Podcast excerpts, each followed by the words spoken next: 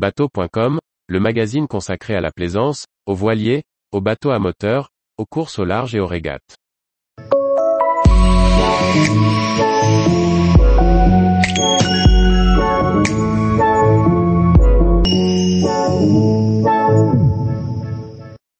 Canal de la Sarre, une navigation verte entre étangs et canaux. Par Olivier Chauvin. La Sarre est baignée par les eaux de ses étangs mais aussi par un très beau canal qui suit la vallée entre Gondrexange et Sarreguemines. Jusqu'à la frontière avec l'Allemagne, ce canal hésite sans cesse entre Alsace et Lorraine, offrant aux plaisanciers le meilleur des deux. À l'heure de choisir une destination fluviale, le doigt ne se pose pas spontanément ici sur la carte. Pas de ville importante ni de nom emblématique qui attirerait l'attention.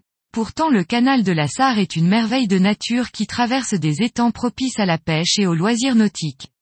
Ce sont aussi des forêts émaillées de villages colorés et accueillants. Au total, c'est une campagne doucement vallonnée qui offre une parfaite harmonie d'eau, de forêts, de bocage et de champs verdoyants. À son embranchement avec le canal de la Marne au Rhin, le canal de la Sarre n'est séparé de l'étang de Gondrexange que par une digue. Il longe bientôt l'étang du Stock bordé de petits chalets fleuris. Cette vaste étendue d'eau de plus de 700 hectares est magnifique, les bateaux de pêche se nichent dans les joncs et les estacades de bois étirent leur silhouette vers le large. Bâti sur une presqu'île, Rhodes est tout entier tourné vers l'étang et même l'église a pratiquement les pieds dans l'eau. À la première écluse, le plaisancier reçoit la télécommande qui lui permettra de manœuvrer les suivantes sans débarquer. La rive gauche est agrémentée par les emprunts, des réservoirs tampons qui évitent que le niveau des biefs ne varie trop lors des bassinés. Ces plans d'eau, séparés du canal par des petits ponts de pierre forment autant de biotopes riches de flore et de faune. Le canal est bâti sur une chaussée surélevée qui traverse l'étang que l'on aperçoit par intermittence à travers le rideau d'arbres. La forêt que l'on traverse est fantomatique avec ses arbres aux racines apparentes typiques des zones humides. Les écluses sont modernes, mais leur musique reste d'un autre temps.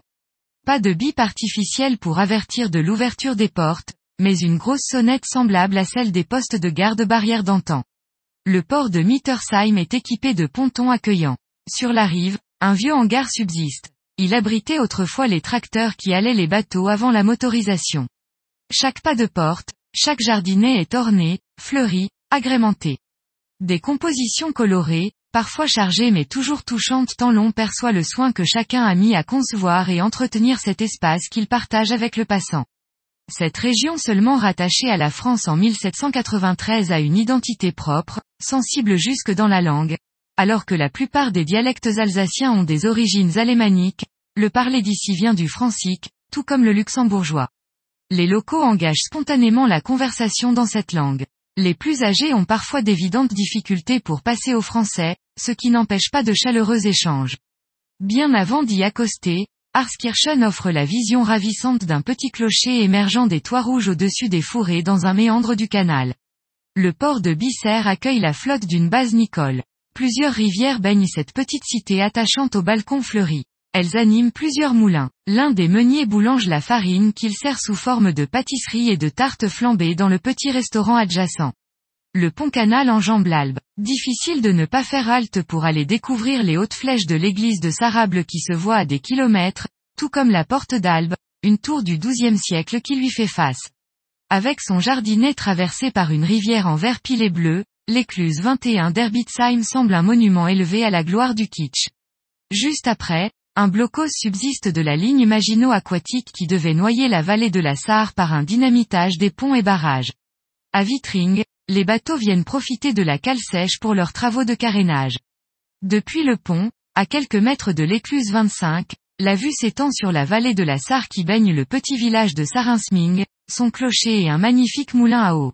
À Sarreguemines, le canal longe le restaurant installé dans l'ancien casino de la faïencerie. Cette activité a fait la prospérité de la ville et c'est à l'ombre des anciens fours de briques que l'on déguste l'inévitable flamencuche, à deux pas de grands panneaux Willkommen qui marquent la frontière avec l'Allemagne, sur la rive opposée de la Sarre navigable. L'automne est de loin la période la plus propice. Les couleurs sont superbes et les arbres défeuillés offrent une vue étendue. À la première écluse, le plaisancier reçoit une télécommande qui permet d'actionner les suivantes. À l'amont de l'écluse 2, la ferme d'Albéchaud est une exploitation agricole jouxtée par la chapelle Sainte-Anne patiemment restaurée par une équipe de bénévoles. L'étang du stock vaut largement que l'on s'y attarde. Que ce soit à pied, à vélo ou en canoë, le petit village de Rhodes est une destination étonnante. À Mittersheim, on croise de nombreuses chimères, licornes et autres nichoirs en zinc qui sont l'œuvre de Stéphane Klaus, un artiste du cru. Dans la courbe en amont de l'écluse 16, une petite halte permet d'accéder au restaurant établi dans un joli bâtiment de briques rouges. Tous les jours, retrouvez l'actualité nautique sur le site bateau.com. Et n'oubliez pas de laisser 5 étoiles sur votre logiciel de podcast.